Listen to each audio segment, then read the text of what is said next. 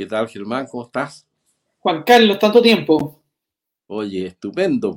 Comenzamos nuestra segunda temporada de Entre Amigos. Muy bien. La próxima semana tendremos otros contertulios que se irán incorporando. Eh, bueno, como conversamos, eh, la idea es que tengamos seis, seis programas en esta segunda temporada con el propósito de que podamos examinar eh, la cuestión de la nueva constitución, que, es el gran tema que se está discutiendo, y, darle, obviamente, como lo hacemos acá, una mirada de la contingencia, pero siempre una, con un paso más allá, podríamos decir. Y hoy la idea es que comencemos justamente con, esta, con este planteamiento que hubo, ¿no es cierto?, en, en noviembre del 2019, que podríamos decir eh, abrió un nuevo escenario, un ciclo político en el país, después de la situación de la rebelión, del 18 de octubre, de que se, incluso hay un, como una especie de eslogan con ese texto que se, se, firmó por los diferentes mm, líderes de los partidos políticos eh, sobre la paz social y la nueva constitución. Eh, ¿Qué piensas acerca de esto? ¿Cómo, cómo, cómo ha marchado eh, ese, ese punto inicial? ¿Cómo se ha visto ahora? Pareciera que los frutos no son tan sabrosos por lo que uno puede advertir. ¿Qué piensas tú, Germán, sobre esta cuestión? Claro, es bien contradictorio eso de la paz social ¿ah? como origen al cual apuntan muchos, apuntaron muchos constituyentes y, también políticos. Es contradictorio porque en realidad todo esto nace fruto de una presión social y política enorme, vasta, eh, que extenuó mucho a la sociedad y desde luego al gobierno. ¿ah? Por eso me suena muy, muy contradictorio.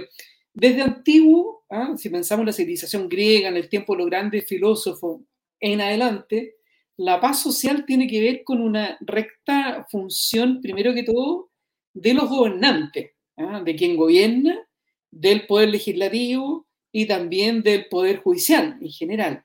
Eso es lo que permite como condiciones.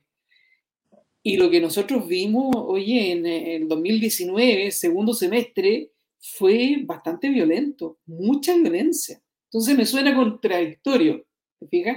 Eh, esto de la paz social como origen eh, y marco de, esta mm. propuesta constitucional. Fíjate que, cuando uno, uno mira lo que está pasando hoy con ciertas em, declaraciones de personas que están teniendo una cierta importancia en este proceso, em, Pensaba, por ejemplo, en el líder del Frente Amplio, que dio una entrevista a un periódico hace un par de semanas atrás, y, señalaba textualmente que si ganaba el rechazo, eh, la posibilidad de una guerra civil, entre comillas, eh, podía ser inminente. Y en un sentido parecido, fíjate tú, eh, leía en ese mismo periódico nihilista, podríamos decir, a, Ricardo Núñez, el ex senador, y que decía que de ganar el rechazo no tenía él claro que la tensión que se iba a producir eh, al día siguiente podía ser eh, gobernable. De manera que, claro, uno cuando ve esto, hay muchas, hay muchas lecturas que uno puede hacer, pero, pero claro, centrándonos en el tema de la paz social, pareciera que no es lo que se buscaba, ¿no? Y estoy hablando de dos personas que han tenido una importancia eh, en, el ámbito político y que lo, siguen teniendo en el actual gobierno, digamos. Entonces, claro, uno, tiende a pensar que esa paz social, que ya abordaremos un poco más de profundizar, que, en qué, qué significa la paz social, desde un punto de vista de la contingencia actual, eh, pareciera que no era el propósito. No sé cómo lo ves tú, porque yo, encuentro esta declaración. Mm. Sí, coincido contigo, estas declaraciones de los frentes amplistas, y, y, puedes sumar más. Acuérdate del candidato hoy día embajador en, Brasil, de Polo, que también dijo en una, en una entrevista que hizo el Mercurio, señaló como gran cosa, le vamos a meter inestabilidad al sistema. Fue como la frase de, de oro. Que en el fondo, fíjate que así venían desde hace tres años. Eh, te recordaba yo un poco el, origen esto de, de, la constitución en 2018-2019 fue bastante grave lo que ocurrió en el país. El propio gobierno de la época tuvo que cambiar ministros cuatro veces. Mm. cuatro veces el presidente Piñera tuvo ministro. Si tú te recuerdas, parte con, eh, con Andrés Chadwick de ministro, que tiene que, que, salir por la presión del Frente Amplio y el Partido Comunista, sale el 28 de octubre, tiene que renunciar. Y se pensaba que con la renuncia se iban a quietar las aguas y a los dos días, dos días de renunciado, le ponen una eh, acusación constitucional que finalmente termina privándole de los derechos políticos por cinco años, al, eh, ¿te acuerdas?, al ministro del Interior. Y asume en ese minuto, el 28 de octubre de 2019, asume Gonzalo Blumel, que estaba en otro ministerio, creo que la SECTES. Eh, y asume Blumel, pero también el Frente Amplio en ese momento, junto al Partido Comunista y a otros grupos minoritarios de, de ultra izquierda, digamos, eh, empiezan a presionar de tal manera que el gobierno de la época, el gobierno del presidente Piñera, se ha a hacer un segundo cambio de ministro del Interior el 28 de julio del 2020. Y ahí asume Víctor Pérez, que se pensaba, ¿no es cierto?, este hombre del Parlamento, tanto tiempo, senador de la República, tenía ese cargo, eh, que iba a poner un poco orden e iba también a tratar de traer un poco de estabilidad al país que no lo logra. Y no lo logra, nuevamente quiero retomar tu punto, aunque parezca que me estoy yendo, pero no. Eh, nuevamente el Frente Amplio junto al Partido Comunista dicen, el señor Víctor Pérez no da garantías de, de lo que nosotros queremos y tiene que salir del gobierno. Y nosotros le vamos a poner otra acusación constitucional, cosa que se cumple. El senador Víctor Pérez, entonces ministro del Interior, es el ministro que menos tiempo ha durado en el cargo en la historia de la República de Chile desde 1973. ¿Sabes que duró menos de 100 días? Claro. Duró 98 días en el puesto, lo acusan constitucionalmente y lo privan, obviamente, de sus derechos políticos por cinco años. Y ahí asume nuevamente otro ministerio. Entonces, lo que te quiero decir, un poco para profundizar tu, tu comentario, en el cual estoy de acuerdo, eh, no es algo nuevo lo que estamos escuchando hoy día de los dirigentes del Frente Amplio, sino que vienen hace bastante tiempo con este ánimo de plantear el tomarse el poder eh, eh, bruscamente, digamos, y por, al mismo tiempo meterle a, la sociedad una especie de, de, miedo, de temor, de que si no se sigue su pauta, bueno, ustedes verán las consecuencias. Claro, a mí me parece que justamente este último punto que tú mencionas, Germán, em, es el quizá decisivo, ¿no? En el sentido de que si no se hace lo que tengo yo planificado, em, la violencia, eh, que es eh, fruto del miedo, eh, va a, en el fondo, va a acaparar la sociedad y, y eso es una forma de totalitarismo, pues, obviamente, ¿no? Pero claro, cuando uno piensa en la paz social también, hay ciertos requisitos que uno sabe. Y a mí me parece que es muy interesante lo que tú señalaste respecto de la, de la capacidad de los gobernantes, ¿no? de, poder efectivamente, conforme a la prudencia y, que la justicia, que es como el bálsamo que permite que la sociedad opere eh, en orden a, su finalidad, eh, nosotros hemos, asistimos durante mucho tiempo eh, a no tener gobernante. Hemos tenido, como en alguna oportunidad hemos conversado, gente que gestiona el poder, pero que no gobierna. Y, eso finalmente ha tenido un efecto desde esta perspectiva de lo que se pretendía la paz social, porque nadie podría pensar de que nadie quiere vivir en la paz social. Pero también allí hay ciertos requisitos que uno, si lo, si lo estudia el tema de la paz social, hay ciertos requisitos que son necesarios para que la paz social pueda brotar, digamos. Desde luego, primero, hay, una cuestión que es básica, digamos, de que si no hay verdad en las relaciones humanas, no, eh, es muy difícil que haya paz social, porque la mentira justamente lo que hace es desunir. Y desde el punto de vista también cívico, eso ocurre, ¿no? La justicia, como, como, como e, edificante de la paz social y como ese bálsamo que permite que la sociedad pueda tener un piso mínimo, también es un requisito de la paz social, como también lo es lo que se llama, ¿no cierto?, la amistad cívica, de manera que, claro, esta visión, ¿no es cierto?, del temor, del miedo que se puede infundir eh, para que pueda hacer lo que yo quiera hacer, indudablemente no está, no está en el registro intelectual de lo que uno pudiera querer como la paz social en la sociedad. Claro.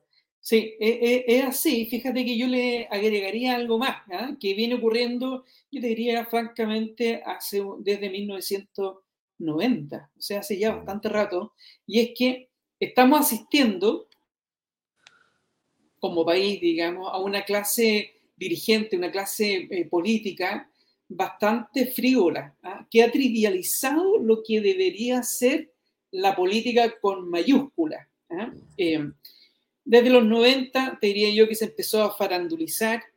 Eh, los signos populistas ya venían desde antes, ¿ah? desde la década del 60 con claridad, pero se han ido profundizando en este siglo XX y de tal manera que a fines de los 90, principios de los 2000 ya el populismo campeaba, te tengo que decir.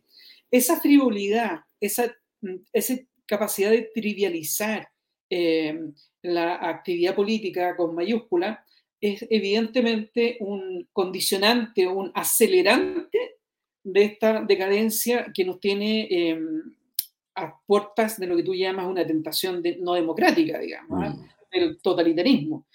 La frivolidad de la política o el populismo, la demagogia, te diría yo en términos más clásicos, un concepto más clásico, eh, coadyuva a esta falta de gobierno y evidentemente eh, genera un vacío respecto de la paz social, porque genera un, ruido, un espectáculo de la política que confunde a la gente, que la lleva por eh, ascender en algunos momentos y descender muy rápidamente, con generar movimientos que no son esperados, ¿ah? se da incertidumbre, se da incerteza, falsa esperanza, mucha em, falsedad de por medio, ¿ah?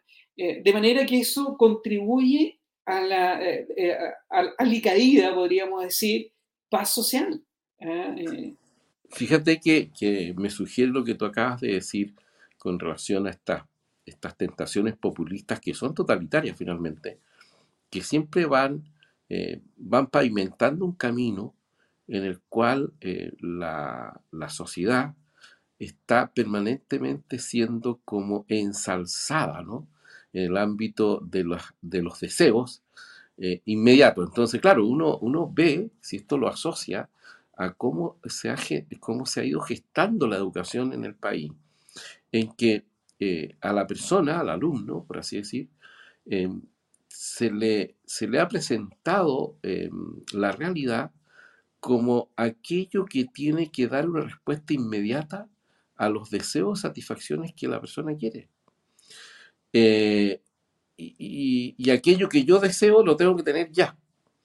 Y eso obviamente eh, va imprimiendo un carácter eh, vicioso, podríamos decir, en la persona, que todo aquello que es un, anhelo, un, un, deseo, se tiene que cumplir sí o sí.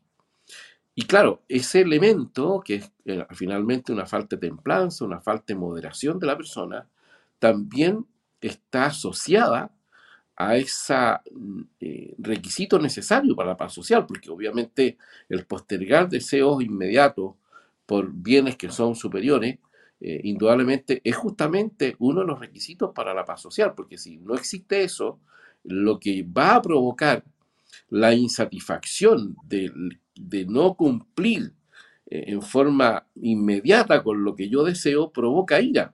Y ahí hay una raíz que se llama violencia, ¿no? Y obviamente desde esa perspectiva, a mí me parece que también es un elemento, no sé si te parece a ti, pero que, está contribuyendo eh, de una manera quizá bastante directa por esa falta de, templanza, de moderación personal eh, en las personas. Y que obviamente eso está asociado a una forma de, una sociedad consumista, podríamos decir, también, ¿no? Desde un punto de vista material o, en fin. Y, claro, eh, el querer sin esfuerzo conseguir algo, eh, te va generando, ¿no es cierto?, esa frustración de la persona que no lo consigue, pero asociado a eso también viene acompañado una tentación que, es populista totalitaria, en que tú pareciera que estás esperando que te den todo. Y, se produce una especie de, de, esclavización, de esclavismo, ¿no?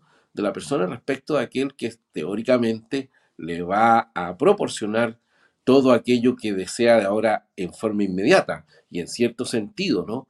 Uno puede advertir que en la nueva constitución en la que se, va a plebiscitar está presente esa, esa, esa idea de que vas a, asegurar eh, la provisión de ciertos bienes que es imposible que se puedan, se puedan entregar porque eso no depende de la pura voluntad de la de quien tiene el poder.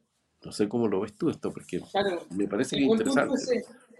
planteándolo desde el, ciudadano, de los jóvenes, y también desde el gobernante. Fíjate que yo creo que a excepción de don Patricio, de don Patricio Elwin, eh, todos los demás gobernantes que hemos tenido han jugado un poco con ese sembrar ilusiones y no hacerse responsable de las consecuentes frustraciones de la juventud. Eh, don Patricio fue súper valiente, creo yo, para decirle especialmente a quienes apoyaron el cambio político en ese mm. momento, decirle, tranquilo, no es posible que pensar en que vamos a tener todo lo que quisiéramos en los cambios y tenemos que eh, sentar un camino, digamos, en que con paciencia, con tranquilidad, avanzaremos en la recomposición del tejido social. Después de ese gobierno, yo creo que ya empieza la debacle en términos del desorden desde los gobernantes, ¿eh? el equipo de gobierno, pero también los poderes legislativo y judicial, a eh, farandulizar y tomarse poco en serio las consecuencias de las medidas políticas.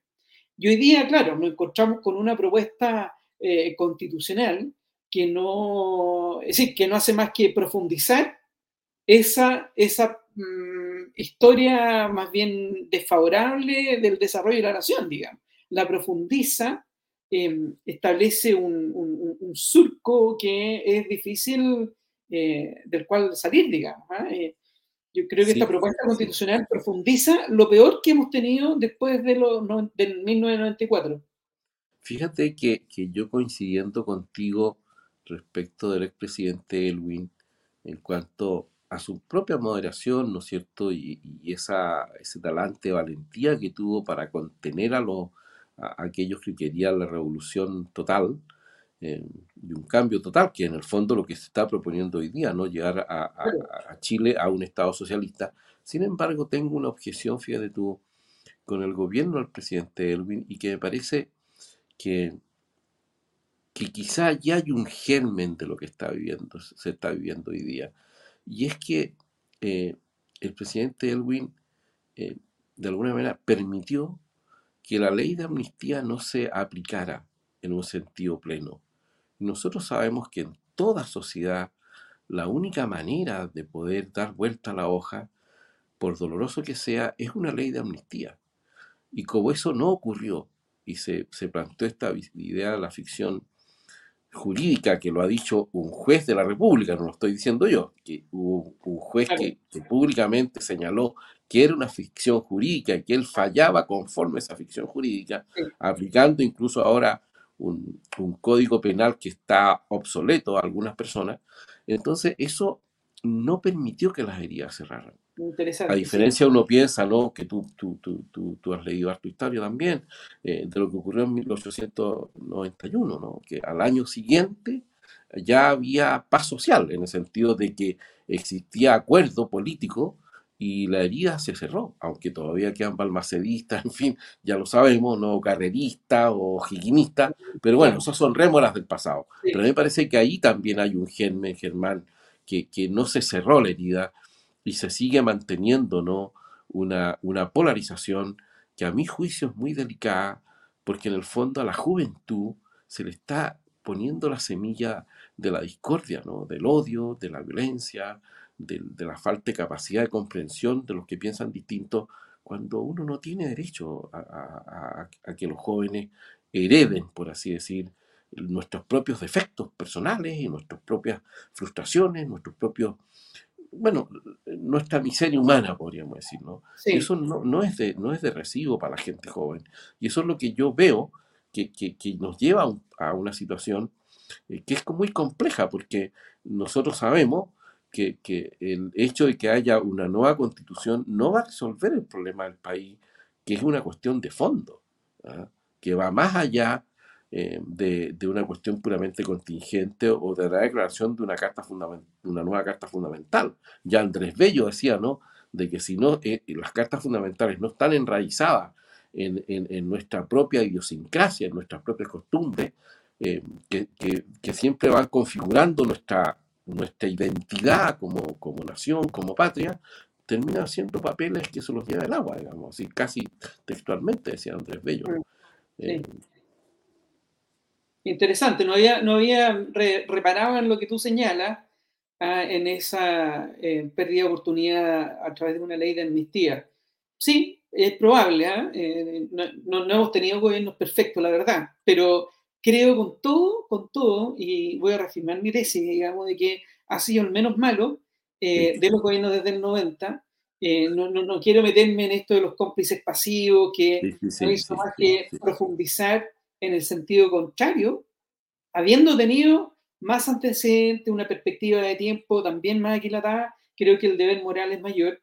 Eh, y creo que, claro, el, el, primer gobierno después de los 90 fue el, menos malo y por el contrario hizo muchos elementos por tratar de restablecer esa cierta serenidad cívica. Recordemos también que fue el gobierno más breve, fue de cuatro años, luego tuvimos periodos mm, bastante más largos, digamos, que tuvieron mayor oportunidad de dar una, cierta estabilidad. Con todo, eh, concuerdo en que efectivamente hoy día estamos frente a un proyecto y en una circunstancia bastante compleja eh, y uno de los aspectos que el, texto eh, de la propuesta a mí me hace pensar que es nefasto, digamos, y nocivo para nuestra sociedad y desarrollo, es que efectivamente no da garantías de paz social. ¿Por qué? Porque el sistema político que plantea no va en la dirección de apoyar la libertad y el bien de las personas y consolidar una forma de gobierno anclada en el bien moral. Primera cuestión. En segundo lugar, eh, desestabiliza un sistema judicial que con todos sus peros ha funcionado bastante bien e introduce un nuevo esquema.